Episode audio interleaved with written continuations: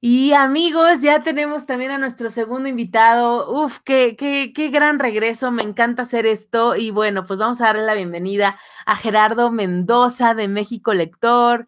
¿Cómo estás, Jerry? Buenas noches. No te oigo, estás muteado. ¿Te desmuteo? A ver, no, te tienes que desmutear. Ya. ¿Cómo estás? Hola, muy bien, Alina. ¿Tú? Bien. ¿Cómo ves? Empezamos hablando de cosas muy geeks y muy nerds, pero a nivel periodístico. Son muy, muy interesante porque justamente creo que es bien importante que tengamos medios que sean de confianza con todo este exceso de información que tú comentas para que de ahí pues sepas este, que las noticias que son reales, lo que realmente vale la pena leer. Yo creo que estamos ahorita en un momento que tenemos muchísima información y no todo vale la pena leerlo para generarte una opinión. Entonces, conocer estos medios como la lista, pues creo que es muy, muy importante.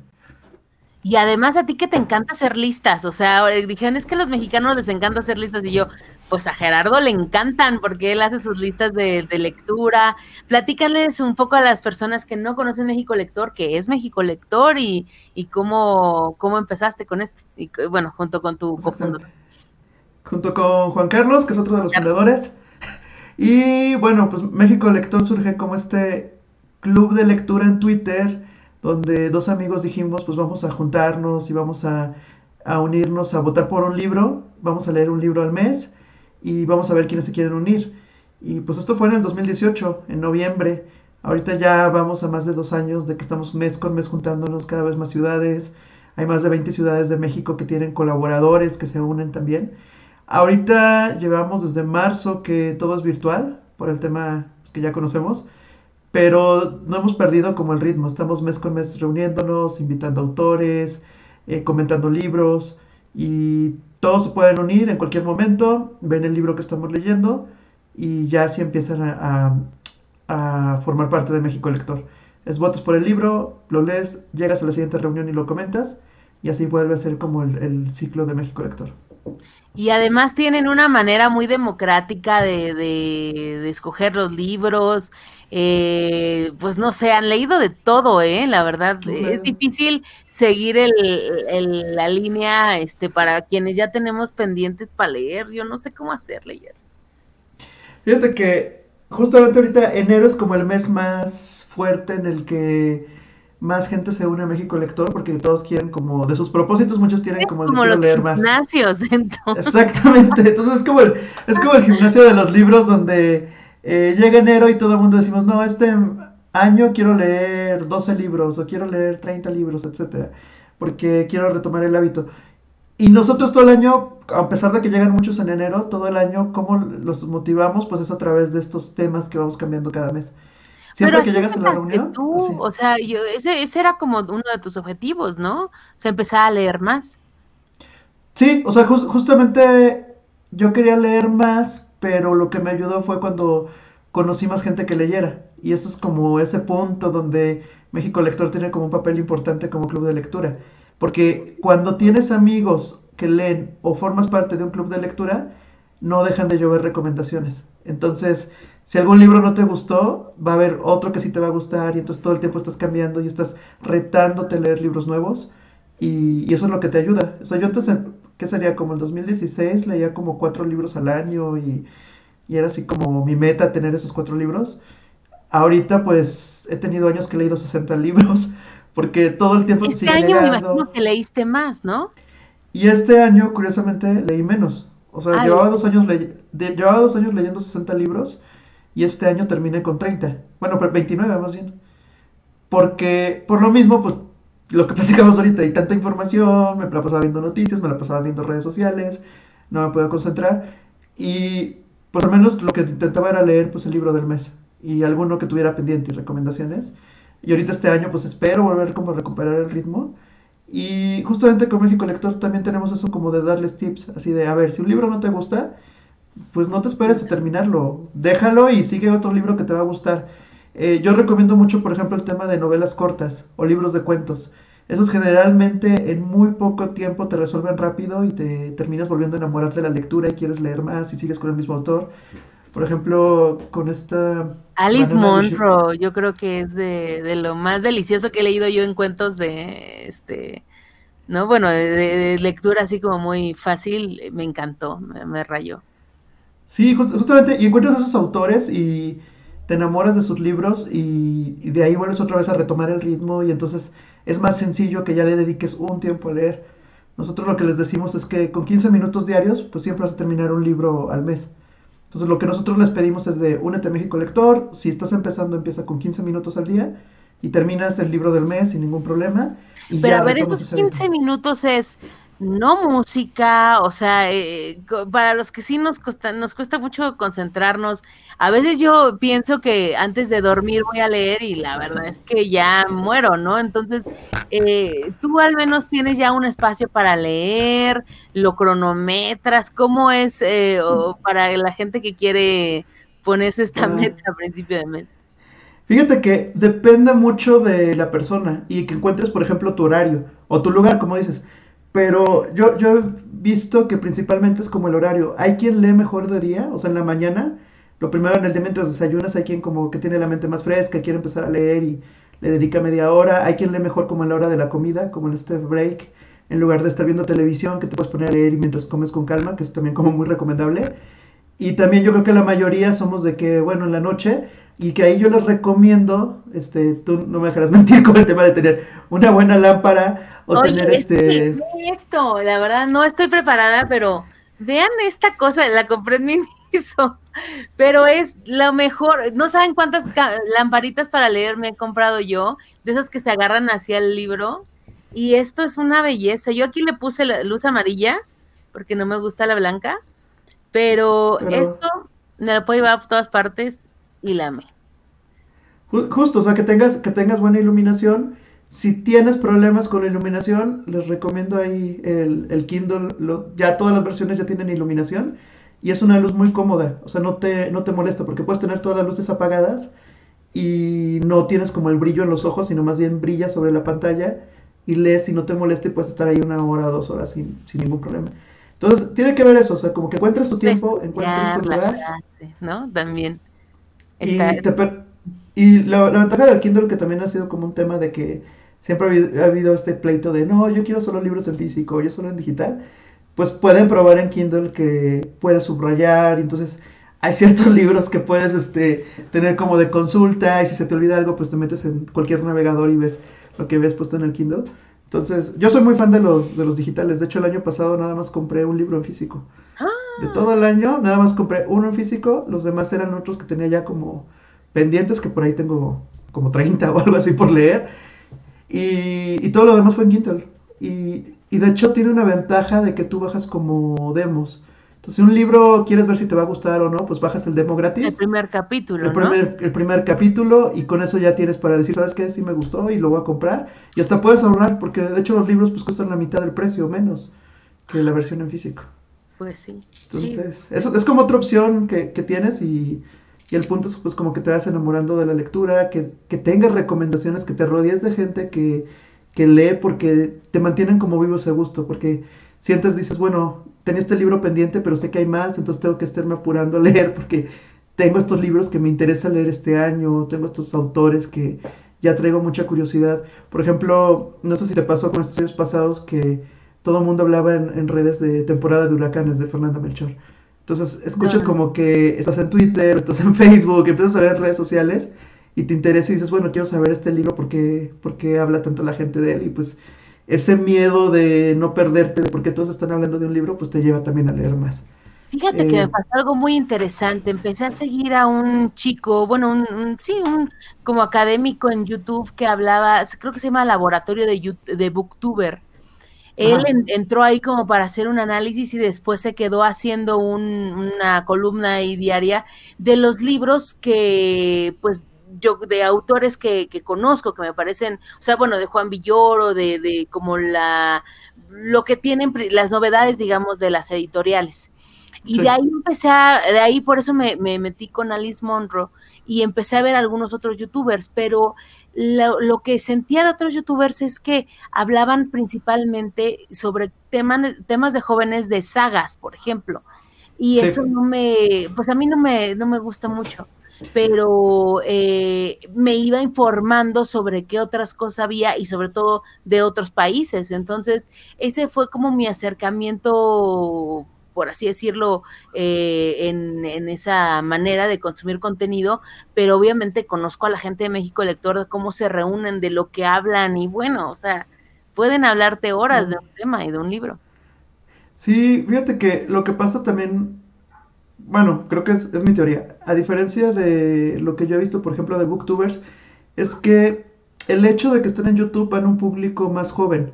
Entonces va como con los adolescentes, que son más fans de la fantasía, que son más fa fans de estas novelas este, young adults, que son estas historias como románticas o, o, de realización y que haces algo en tu vida y demás, que, que también son buenos. O sea, también hay libros ahí que... Está que son, el, los booktubers de así de negocios y de aprenda y se vuelva a ser rico, ¿no? O sea, pero hay un montón, ¿es? También, también es esa, esa parte, pero eso tiene que ver por, por la red, digamos, por YouTube, que, que, va como más enfocado como a estas edades, como una audiencia más general. Eh, yo creo que parte de, de, la magia o la diversidad de México Lector cuando no es Twitter es la, la, edad a la que llega la mayoría de la gente de Twitter, o sea que somos la mayoría como de entre 30, 40 años. Esa eh, es la red en la que más has crecido, ¿no? Esa es la red en que empezamos, en la que más hemos crecido y en la que más gente, eh, digamos, como está interactuando es la red también en la que hay más autores. Entonces la mayoría, por ejemplo, ahorita que te platicaba de temporada de huracanes, Fernanda Melchor estaba en Twitter, ahorita ya no, pero un autor que sabe manejar muy bien sus redes sociales llega a tener muchísimo más éxito y es más fácil que nosotros como México Lector lo contactemos y que también ellos sepan de nosotros y empecemos como a participar. Justo eso ha beneficiado mucho, por ejemplo, el que podamos invitar autores, o sea, que haya estado Rosa Montero, que haya estado Laida Ventura, que haya estado este, Oscar de Muriel son autores que también son tuiteros, entonces están viendo cómo este México lector, los que leen, comparten los pasajes del libro, lo que les gusta, lo que no les gusta, y el autor está leyendo en tiempo real eso. Entonces, al momento de que llegan a la reunión, pues ya son como parte de este club de lectura por el hecho de, de, que en Twitter todo es público, no es como Facebook o como YouTube, que es como un canal, están los comentarios, todo se va guardando como en ese lugar. Twitter es, si tú te encantó un libro o no te gustó, es el mayor ruido que puedes hacer. Entonces, creo que es parte, como digo, esto te lo cuento aquí, pero es como parte del secreto de México Lector, de que le damos más promoción a, a estar en Twitter, porque la conversación ahí sí es libre, para bien o para mal, como puede sí. con otras cosas. Y creo que es muy import importante destacar a la gente que nos está viendo que tú no eh, estás patrocinado por ninguna editorial ni ninguna eh, ningún lugar de venta de, de, de, libros ni nada. Es decir, es un esfuerzo independiente y esa independencia pues tiene su valor también, ¿no? O sea, el poder eh, mantener eso y porque podría ser muy fácil como leamos el libro de la novedad de tal que nos puede regalar tal editorial. Si se puede lograr sí. eso, está bueno, pero no, no es tu principal objetivo. Sí, justamente desde muy el inicio que empezamos con esta frase de lo importante es leer, eh, lo platicaba con Juan Carlos cuando empezamos a crear como las bases del club de lectura, era eh, uno, pues como comentabas, o sea, los libros, cada mes nosotros damos el tema, pero ponemos como nominados para que la gente vote y elija el libro del mes. Solamente en los aniversarios, que por ejemplo fue el caso de Rosa Montero, nosotros por aniversario elegimos el libro, pero sobre todo pues para poder coordinar de va a estar el autor y todo lo que queremos hacer con ellos y como, como esta importancia que le damos. Pero Margaret Atwood la han leído dos veces, ¿no? ¿A quién, perdón? Ah, a Margaret, a Margaret. Sí, este fue nuestro, fue nuestro primer libro que ganó y por eso en el primer aniversario fue como, bueno, vamos a leer este, su segundo libro, bueno, la continuación de los testamentos y era como en un homenaje para los que llevaban un año en México lector de, si no leyeron el primer libro, lean el primero que ya leímos y lean ahora este segundo y hubo muchos que sí, sí lo hicieron, este, dos libros ese mes, más los que tengan. Entonces, eso nos ayuda pues a que es, es muy complicado que, que, digamos que un libro oye porque nosotros digamos, ah, este es el libro y entonces vamos a, no sé, comprar votos o hacer algo así para que gane.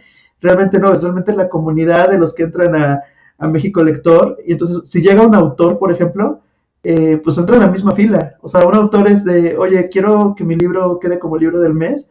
Perfecto, cada mes cambiamos el tema y si quieres que esté dentro de los nominados, eh, está el espacio, o sea, nosotros, este, como dices, o sea, somos independientes, tenemos el espacio de nuestra transmisión y si algún autor quiere entrar, pues pueda entrar y hablar de su libro y promocionarlo, pero realmente las nominaciones dependen de los que estamos en el club, de los que decimos cuáles vamos a nominar y de nosotros que ponemos el tema. Entonces, no hay como esta parte comercial de llegó la editorial y vamos a leer este por la editorial, realmente no.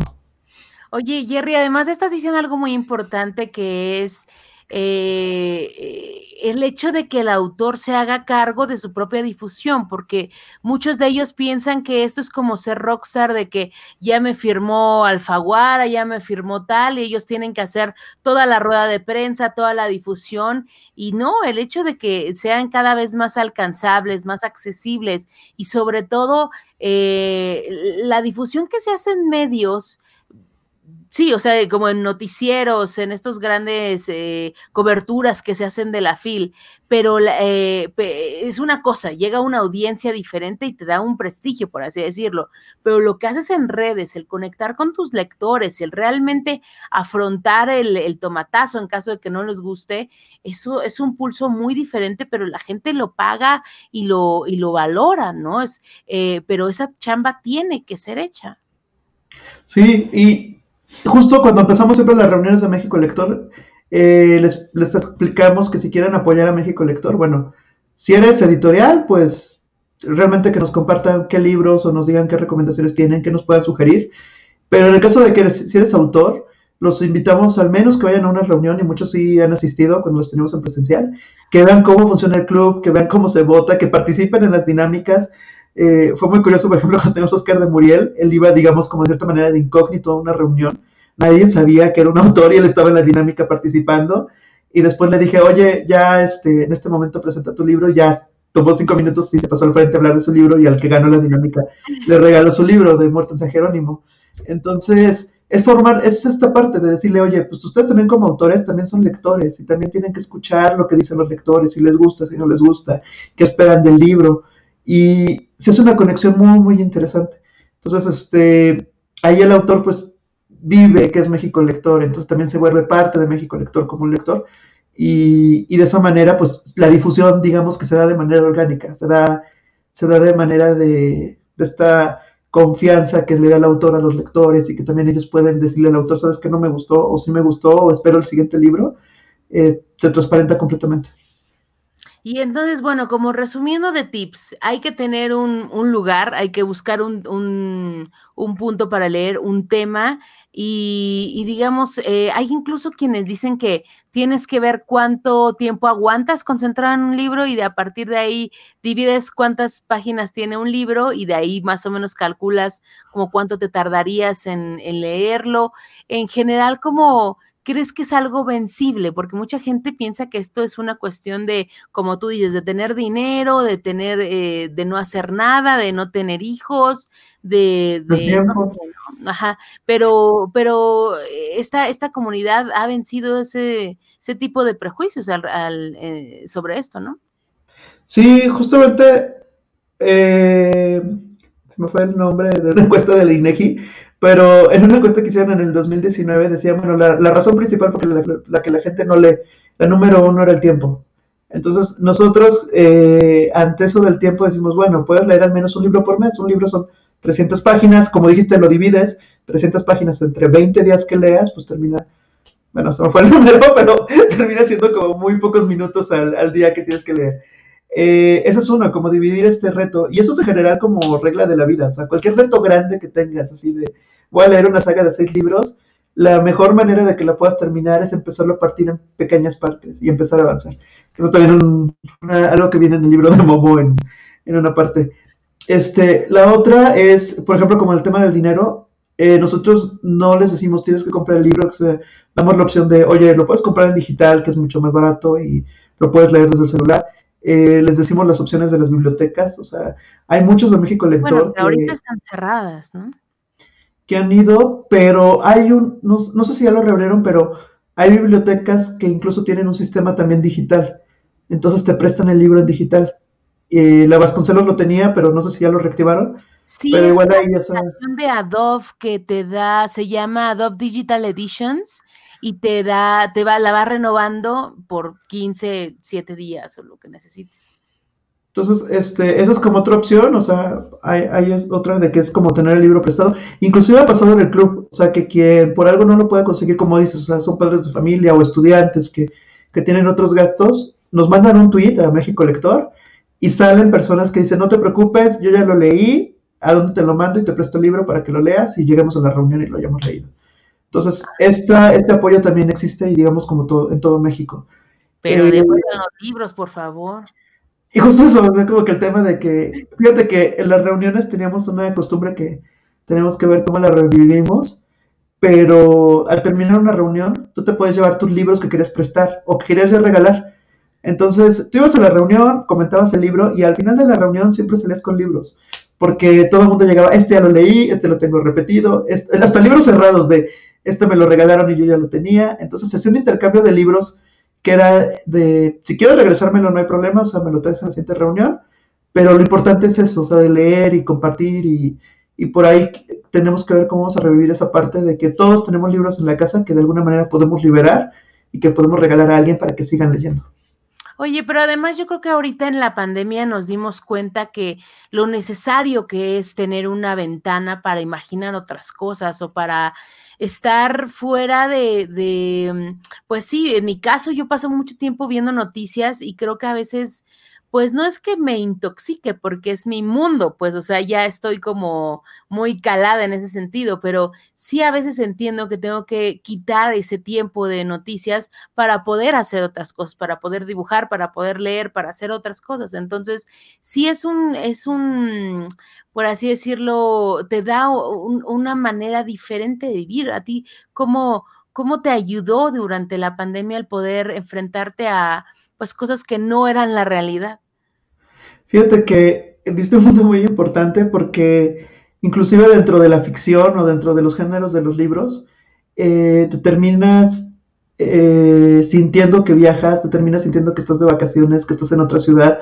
Eh, me viene a la mente ahorita que de los últimos libros que leí fue Ausencio de Antonio Vázquez, que es un libro que está basado en Oaxaca y lo describe también y las fiestas y todo lo que sucede, todo lo que pasa ahí, en un estilo como Pedro Páramo, que ya no sabes qué parte es realidad y qué parte está haciendo ficción y la mezcla entre la vida y la muerte. Entonces estaba también descrito que en diciembre yo me senté que estaba de visita en Oaxaca y ahorita tengo muchas ganas como de algún momento ir a conocer. Eh, eh, Rosa Montero con la buena suerte, pues es un pueblo que ni existe, que era este me olvidó el Pozo Negro, ay, se me olvidó el nombre del pueblo, pero el punto es que este pueblo que no existe lo describe también, que también te sentías viajando en el tren, llegando al pueblo, eh, todo lo que sucedía en este lugar, los personajes te terminabas encariñando de ellos. Entonces, sí es muy importante como que te vas haciendo amigo de los libros, te vas haciendo amigo de los personajes, te, te, ayudan a que en momentos como este, que estamos como reducidos en movilidad, que estamos en la misma casa, que estamos en el home office todo el día, eh, un libro te puede ayudar como a escaparte, como decir, ah, en este momento estoy en Japón, ahora ya me fui a Oaxaca, ya me fui a España, ya estoy como en otro lugar y, y eso le ayuda a tu mente como a plantear otros escenarios y por eso también parte de los beneficios de leer es como esta motivación a ser más creativo, porque estás viendo problemas, estás viendo situaciones, cómo se resuelven y eso te ayuda para que en tu vida, en el momento en que te toque algo similar, digas, ah, pues tal vez como pasó en aquel libro, tengas como estos ejemplos, te va ayudando como en esta parte para imaginar más. Qué bonito, Jerry. Pues sí. ¿Y cómo, cómo se pueden eh, suscribir y cómo pueden ser parte de esta, de esta comunidad que además, este, tengo que decir que no es nada aburrida y no es nada como el club de, de costura de las tardes. No, no, no. Aquí este, hay dinámicas, hay contrapuntos. A mí me encantan las dinámicas, la verdad. Eso es algo muy padre es que te vas a divertir, que no nada más es como ir a, ahí a intelectualizar así de yo creo que Schopenhauer, ¿no? No, realmente hay como de todos los lectores los que estamos ahí.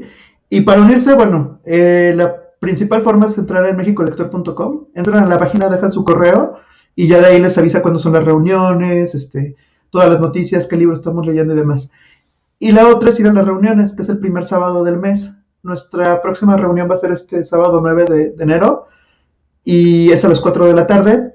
La pueden ver desde YouTube. Entonces entran al YouTube de México Lector. Ahí ven la reunión, ahí estamos todos, la reunión nacional. Estamos como que todos los clubes, todas las ciudades. Acabando la presentación nacional, eh, ahí, digamos como en el video, les pasamos los links para que puedan entrar a su reunión por ciudad. Y, y hacen las reuniones virtuales en pequeño para comentar el libro. Normalmente tenemos una reunión nacional y alrededor de seis u ocho reuniones por ciudades. Y ya ahí es de, oh, bueno, me voy con Toluca o puedo estar con el equipo de Mérida. O luego, justamente ahorita estamos como que unimos ciudades. Entonces, de repente, Mérida y Toluca y Guadalajara están como en una sola reunión. Ya son grupos pequeños y ya tienes oportunidad después puedo ver las de las otras ciudades? Esos ya no se graban, ya son como, ah, En como, en, como en Zoom. Pero todas las reuniones nacionales ya están en nuestro canal de YouTube. Llevamos como desde junio que pueden entrar a nuestro canal de YouTube y ver las reuniones, sobre todo porque es cuando van los autores. Entonces, quieren ver la reunión con Rosa Montero, con Oscar Muriel, con los autores que hemos tenido este año que pasó, pueden entrar al canal de YouTube y ahí pueden ya consultar todas las reuniones pasadas. Ay, yo a Rosa Montero la disfruté tanto en la ridícula idea de no volverte a ver. Este, ay, no, no, no, bellísimo sobre la vida de Madame Curie y lo entrelaza con, pedazos de la vida de ella y tengo que leer más de ella, me encantó, pero además ella la leí en audiolibro, eh, más físico, porque bueno, yo me, además yo me complico la vida para leer porque yo quiero tener todo y subrayo y bueno, ya te diré después todos mis, este, mis rituales al respecto, pero... Eh, es, es delicioso escucharla leer su propio texto, es delicioso. Sí, fue una, fue una grata sorpresa. Había muchos que no lo habíamos leído y que nos encantó, y otros que ya eran muy fans y que esperaban este libro y que la verdad fue una sorpresa que estuviera con nosotros en, la reunión de diciembre. Es súper accesible, ¿no? Y sí, bastante accesible y, y esa parte donde tú lees el libro, pero lo que tú descubres más lo que te di cuenta el autor, ya te, te generan una experiencia, pues ya, o sea, que, que puedes ver en la entrevista ahí con ellos. O sea, ya, ya ese libro ya tiene como otros, otros matices, otros colores que, que, no, que no veíamos.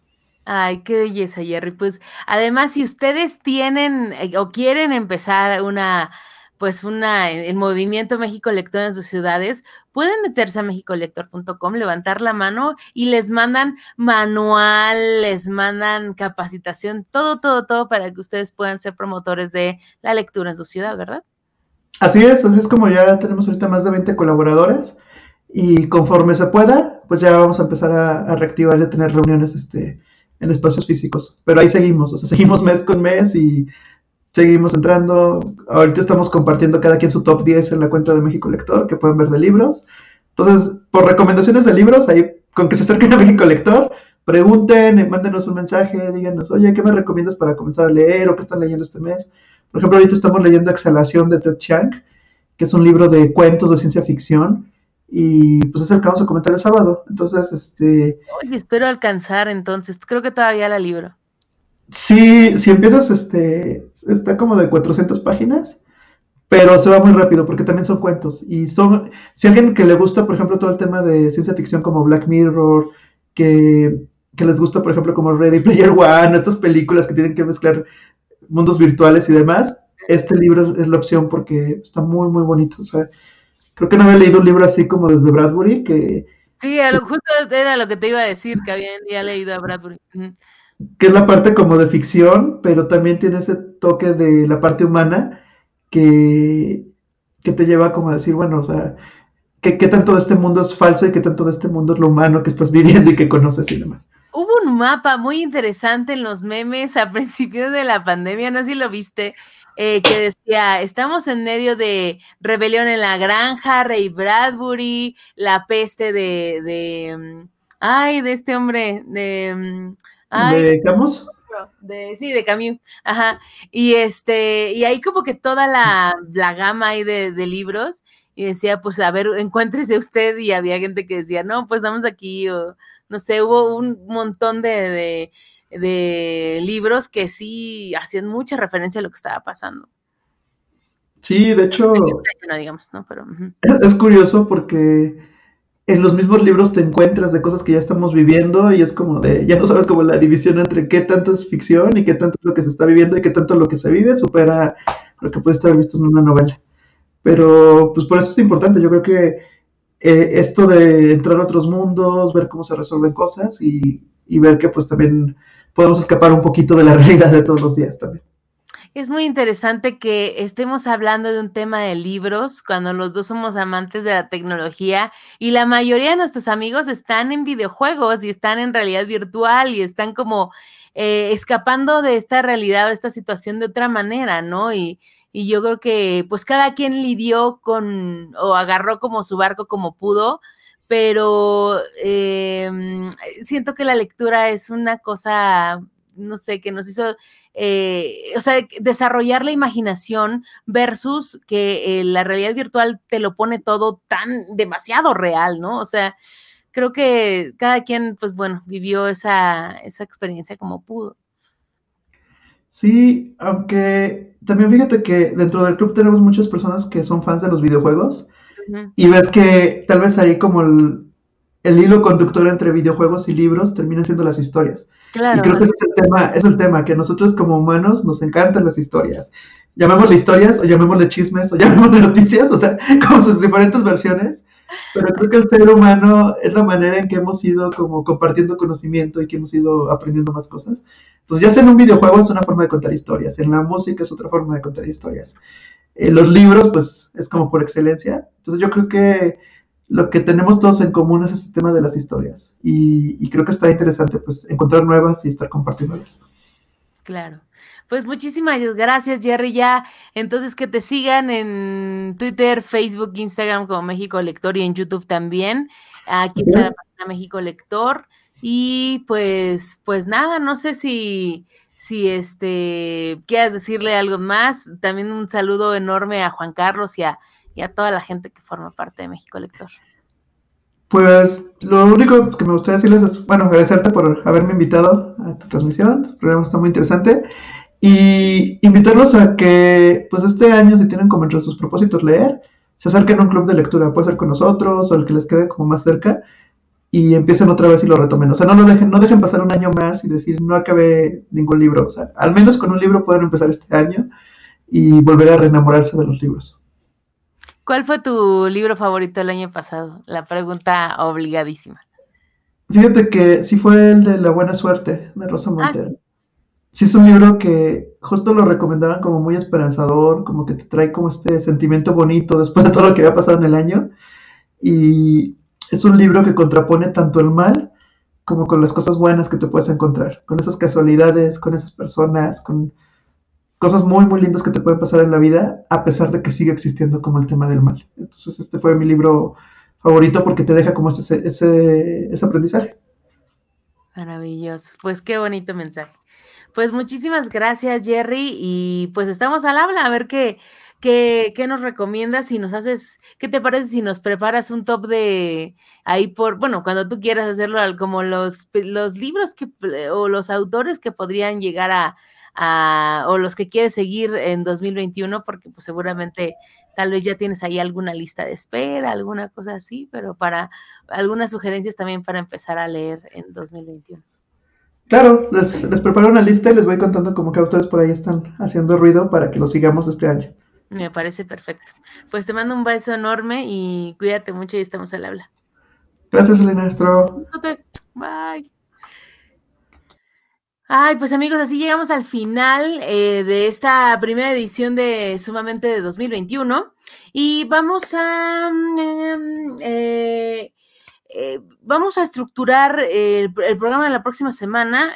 faltan noticias, faltan herramientas, faltan varias cosas que vamos a retomar la próxima semana y pues ya les estaremos contando con qué entrevistas vamos. Y pues nada, muchísimas gracias. Por favor, compartan este programa eh, en redes sociales. Eh, estamos en Facebook, Twitter, Instagram y también en YouTube.